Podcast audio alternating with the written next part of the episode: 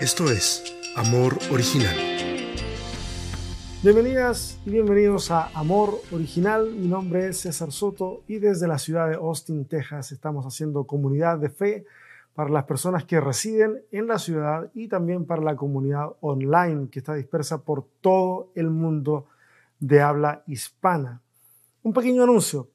La próxima semana comenzamos con una serie, retomar o repredicar una serie que tuve el privilegio de compartir en el 2020, una de las primeras series de amor original y que termina siendo necesario volver a recordar y exponer a una nueva audiencia que no teníamos, no teníamos en el 2020 y es porque esta serie es parte importantísima del ADN de Amor Original. Se trata de las siete mesas del escándalo.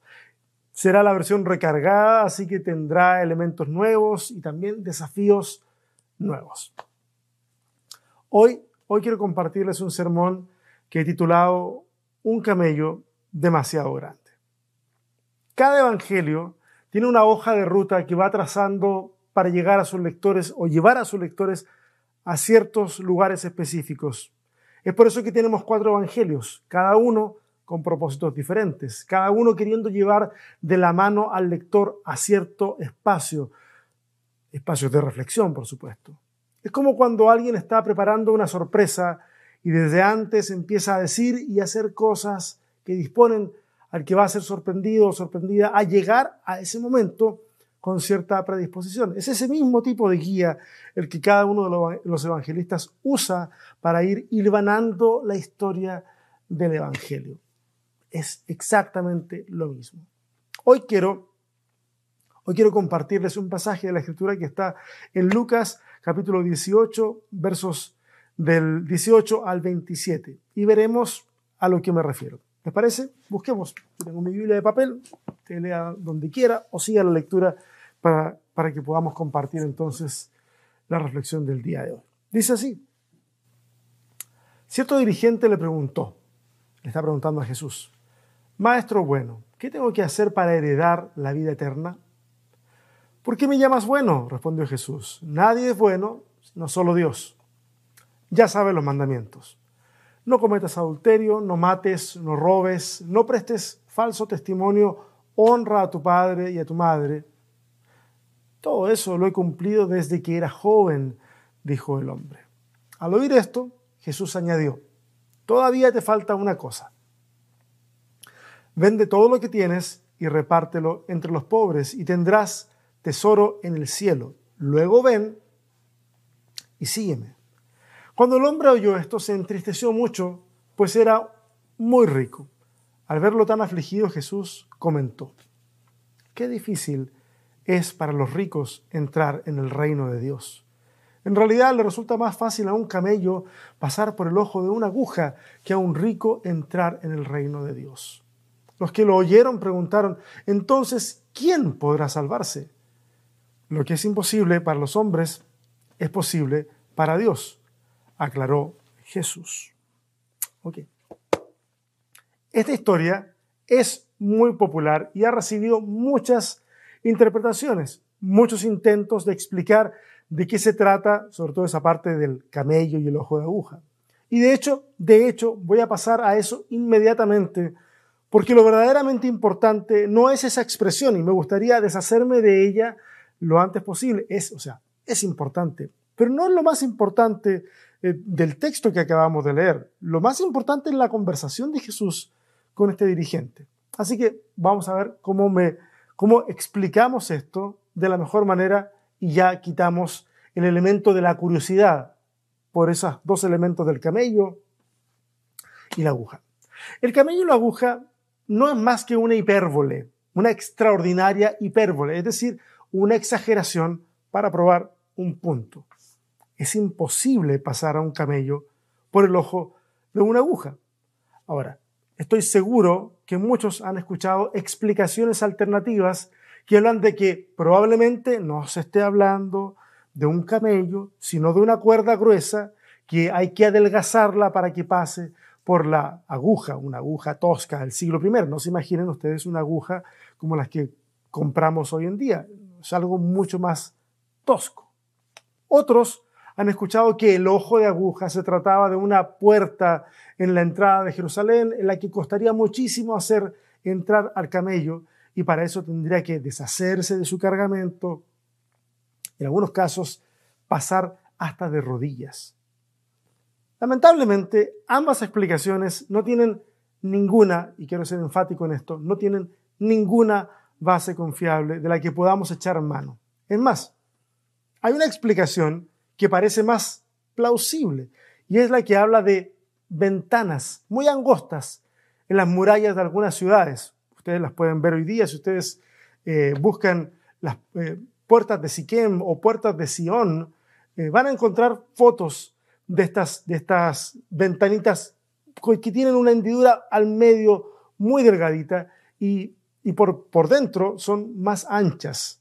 Y a esas se les llama, de hecho se les llama ojo de aguja. Y desde ese lugar, desde ese ojo de aguja que es más ancho por dentro, los arqueros podían lanzar sus flechas y el riesgo de que les dieran a ellos era mucho más bajo. Ahora, está interesante, se puede ir, se pueden ver. El problema con esta explicación es que esas construcciones donde están esas ventanitas son de al menos 1500 años después de lo que dijo Jesús. Es más, algunas de ellas fueron construidas por el imperio otomano, ni siquiera por los judíos. Imagina un camello, imagina una aguja, la más grande que conozcas, no la más grande que puedas imaginar, simplemente la más grande que conozcas. Ahí tienes. No es más que eso. Es una exageración para probar un punto. ¿Estamos claros? Si alguien quiere hablar de esto, ustedes saben que siempre podemos hacerlo el día miércoles en una conversación necesaria. Ahora vamos a la historia que acabamos de leer. Hay que notar que este encuentro de Jesús está apuntando a la forma en que nos relacionamos con el dinero o con los recursos materiales. La expresión qué difícil es para los ricos entrar en el reino de Dios parece dejarlo bastante claro. Está hablando acerca de riquezas. Ahora, no nos apresuremos inmediatamente a interpretar lo que acabamos de leer. Primero, vamos a retomar una buena costumbre que hemos usado en Amor Original en muchas ocasiones y es escarbar más atrás. Verán, Lucas está hablando sobre el tema del dinero desde, desde mucho antes, desde varios capítulos antes. Estamos en el capítulo 18, pero ya, y aquí atención los que les gusta leer la Biblia porque van a tener mucho para leer, ya en el capítulo 12, un joven rico va donde Jesús y pretende que sea Jesús, sea el mediador en una disputa familiar. Ahora, ese no es tanto el problema. El asunto es que este joven lo que quiere es que Jesús dé a su favor. Él ya tomó una decisión, solamente quiere que Jesús corrobore lo que él piensa es lo correcto. En realidad no le interesa que Jesús vea la situación y luego actúe. Le interesa que Jesús apoye su postura. Está dispuesto a sacrificar la unidad familiar con tal de obtener lo que él quiere. Denle un vistazo a esa historia, es súper interesante, está ahí en Lucas capítulo 12, versos del 13 en adelante.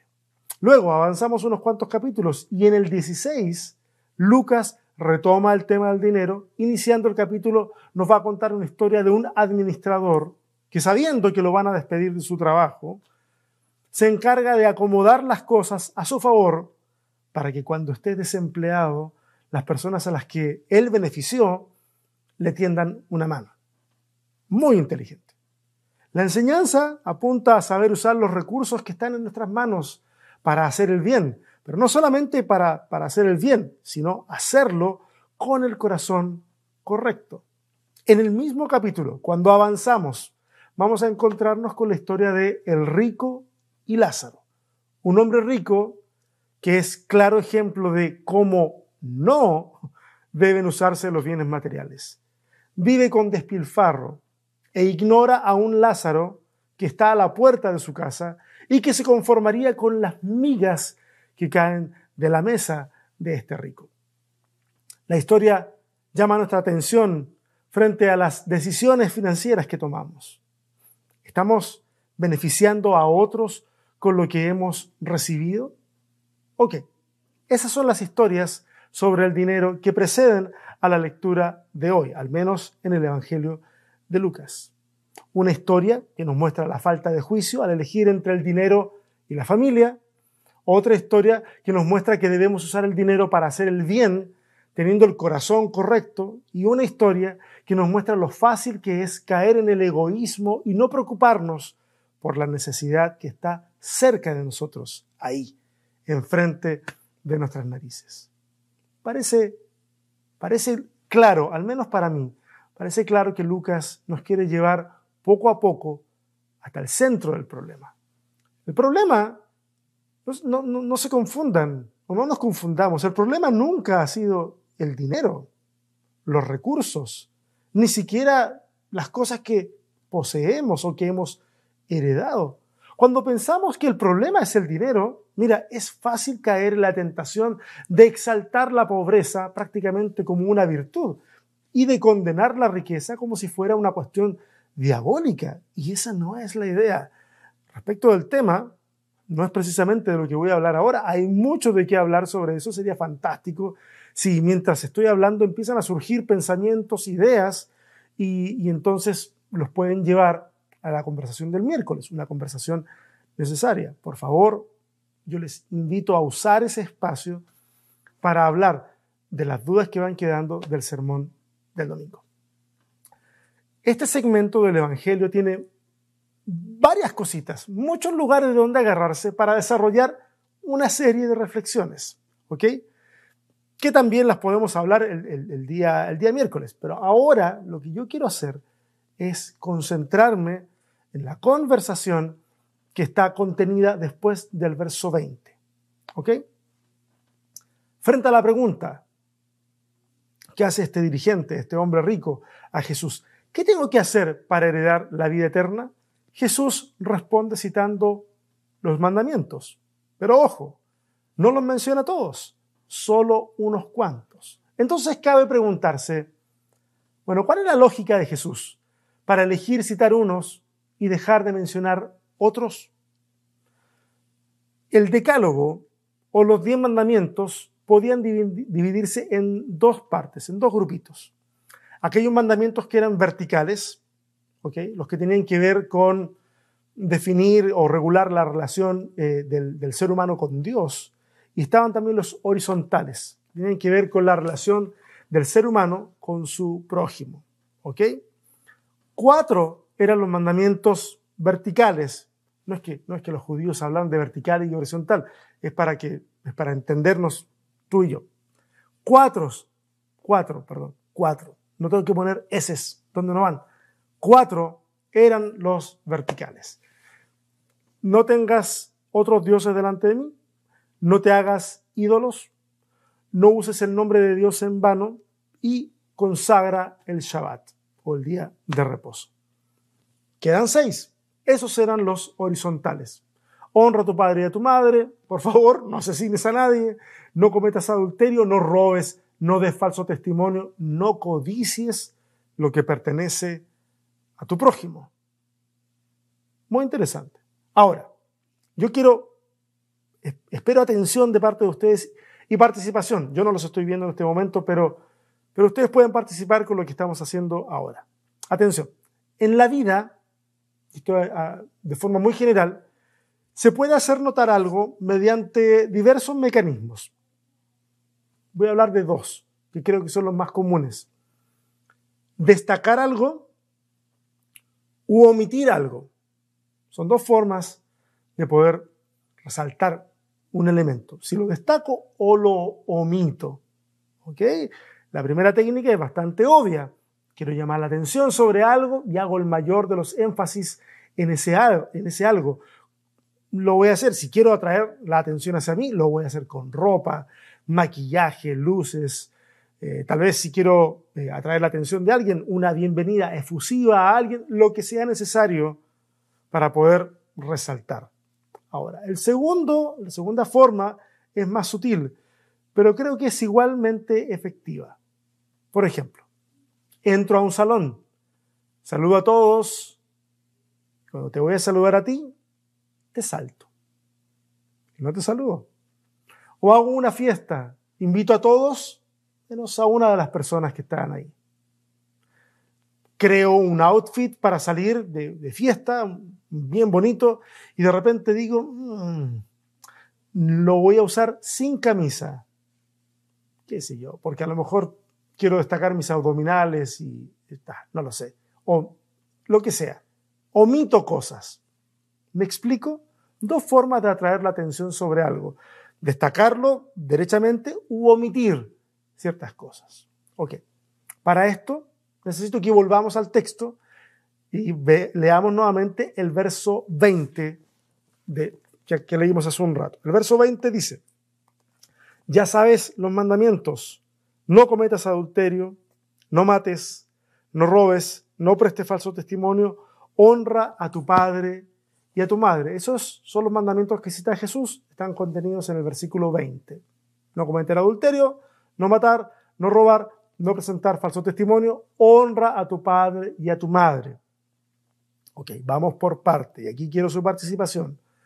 ¿A cuál de estas dos divisiones pertenecen estos mandamientos? ¿A los verticales, horizontales no, son verticales. Horizontales tienen que ver con la relación con el prójimo. Ahora, ¿cuántos son los mandamientos relacionados con el prójimo? Lo vimos hace un rato. Son seis. Siguiente pregunta. No es un examen ni nada, pero es para que vayamos procesando. Ahora, ¿cuántos son los mandamientos que menciona Jesús? Solamente cinco. Mencionar cinco en un grupo de seis es como entrar a un lugar, saludar a todos menos a uno. Hay algo que estoy dejando ver al evitar saludar a ese uno, ¿ok? Y deja en clara exposición ese mandamiento que ha sido omitido. ¿Cuál es el mandamiento que está dejando fuera? El mandamiento que tiene que ver con la codicia. Por favor, tengan eso en su mente. Este dirigente responde al comentario de Jesús. Cuando le cita los mandamientos, le dice, todo eso lo he cumplido desde mi juventud. ¿Y saben qué? Es cierto, de seguro ha cumplido todos los mandamientos que Jesús mencionó, pero Jesús ha omitido un mandamiento. Y por eso le dice, mm, te falta algo. Vende tus bienes y repárteselo o repártelo entre los pobres y tendrás tesoros en el cielo luego ven y sígueme. Este es el asunto. Jesús ha discernido que el problema de este hombre es la codicia. Llega donde Jesús con un buen discurso, le llama maestro bueno a Jesús y muestra interés en alcanzar la vida eterna. Los judíos llamaban a esa vida eterna el Olam Jabá, o el mundo por venir, o la era venidera. La era presente, para el que buscaba el Olam Jabá, servía para demostrar que se era merecedor de entrar al Olam Jabá. Pero ¿en qué consistía este Olam Jabá? Para los judíos del tiempo de Jesús tenía que ver con el fin de la incertidumbre y la miseria. Era un tiempo nuevo, diferente, en donde reinaba la justicia. Este hombre Dice estar dispuesto a hacer lo necesario con tal de ser digno del Olam Jabá, el tiempo en que la miseria tendría su fin. Jesús, por favor vayan hilando todo lo que estamos diciendo, todo tiene un sentido. Jesús le desafía precisamente con algo que en efecto puede poner fin a la miseria de muchas personas. Pero ¿saben qué? Las posesiones que tiene son muchas. Lo que tiene ha echado un ancla muy pesada en su corazón. Este hombre ya no posee cosas, las cosas lo poseen a él. Se da cuenta de esa realidad y se pone muy triste. Qué difícil es para un rico entrar en el reino de los cielos. Ese es el comentario de Jesús. Y es evidente el porqué del comentario. Porque el reino que proclama Jesús no es puramente venidero. Se comienza a vivir aquí y ahora. Y si no se está dispuesto a dejar que la bendición puesta en tus manos fluya a las manos que están vacías, entonces querer heredar la vida eterna, ser parte del Olam Jabá, es una tarea imposible humanamente hablando. Ese es el problema con las cosas. Pensamos que sin ellas no podemos vivir. Es cierto, hasta cierto punto. Hay un mínimo de cosas que son irreductibles para que podamos funcionar. Comida, abrigo, vivienda. Pero, ¿qué tal del resto? ¿Cuánto del resto es realmente necesario y cuánto es superfluo? Ahora, no crean, por favor, no crean que Jesús quiere desafiarnos a todos nosotros a ir y vender todo lo que tenemos y darlo a los pobres. No todos tienen el problema de la codicia. Tal vez tu problema, tal vez mi problema sea otro. Dios sabe cómo desafiarnos a fin de que podamos navegar más livianos por la vida si decidimos obedecer a ese desafío que Dios nos entrega. El hombre de esta historia ha recibido dos cosas, un desafío y también una invitación, porque Jesús le dijo que vendiera todo, que lo repartiera entre los pobres, pero no se queda ahí. Le dice, que lo siga. Ven y sígueme. Yo me pregunto, ¿qué habrá pasado con ese hombre? ¿Habrá hecho lo que Jesús le pidió? ¿Habrá germinado esa semilla en su corazón? A mí me gusta, me gusta pensar que eventualmente lo hizo, que eventualmente entendió lo que tenía que hacer y que a lo mejor vendió todo y siguió a Jesús. Me gusta pensar de que así fue. La historia está inconclusa. Por eso es simplemente mi deseo. Me gusta pensar que así lo fue. Y tal vez me gusta pensar así porque es la misma esperanza que tengo para mí. Que, que esos desafíos que Dios ha puesto en mi corazón y que han sido demasiado grandes, eventualmente se vuelvan una realidad. Y no me refiero a los desafíos esos de ser los que escuché adolescentes, eso de ser un gran predicador, salir a las naciones, llenar auditorios y cosas así. No, no, no. Yo me refiero a los desafíos verdaderamente grandes, los que tienen que ver con mi carácter, con mis temores, con mis debilidades, con tu carácter, con tus temores, con tus debilidades. ¿Qué haremos? Dios siempre sabe dónde poner la inquietud y la incertidumbre. Mi oración es que mientras hemos estado conversando, algo haya pasado dentro de ti o algo haya comenzado a pasar dentro de ti. Que esa cuestión de verte hacia adentro te obligue a enfrentarte a aquellas cosas que a lo mejor tienes que dejar ir con tal de poder encarnar el mensaje del Evangelio, con tal de poder ser una buena noticia, tú y yo, más que palabras, acciones. La pregunta es, ¿qué vamos a hacer? ¿Qué vamos a hacer con el desafío? ¿Qué vamos a hacer con, con eso que se nos está pidiendo dejar? Insisto, no necesariamente tiene que ser algo material, pueden ser otras cosas, pero, pero ahí está. Tú lo sabes, yo sé lo que pasa dentro de mí. Tú sabes lo que pasa dentro de ti. Tal vez este sea un buen tiempo para detenerse, pensar y evaluar si vale la pena seguir a Jesús así o vamos a seguir simplemente confesando cosas, diciendo cosas lindas, pero no haciendo demasiado. ¿Qué les parece si oramos? Gracias Señor por la palabra que nos entregas hoy. Y gracias porque es de, esas, es de esos desafíos o, de esas, eh, esas cosas que son atemporales, que podemos escucharlas o leerlas hoy, dentro de un año, dentro de cinco, en seis meses, y, va a seguir siendo un desafío para nosotros. Yo quiero pedirte, Señor, yo te pido que nos ayudes, no solamente como individuos, a tratar con esos problemas, sino como comunidad, como comunidad de fe, para que juntos también podamos dar un paso más allá, salir de nuestra zona de confort y poder ser una buena noticia, poder ser de ayuda, de consuelo a las personas que están a nuestro alrededor, en los distintos países donde nos encontramos. Señor, ayúdanos a lidiar con el desafío personal y ayúdanos a lidiar también con el desafío colectivo. Te lo pedimos en el nombre de Jesús. Amén. Amén. Y a ustedes muchas gracias por una semana más estar acá eh, sentados o donde quiera que estén eh, escuchando, viendo esta reunión de amor original. Quiero pedirles un favor, compartan esta transmisión. Eh, grupos pequeños como el nuestro no tienen los recursos como para poder hacer viral algo mediante publicidad. Pero si tú nos ayudas a compartirlo en tus redes sociales, en algún otro lugar, nos va a ayudar muchísimo a extender este mensaje honestamente, en lo material, Amor Original no gana nada como institución, haciendo que más personas escuchen esto.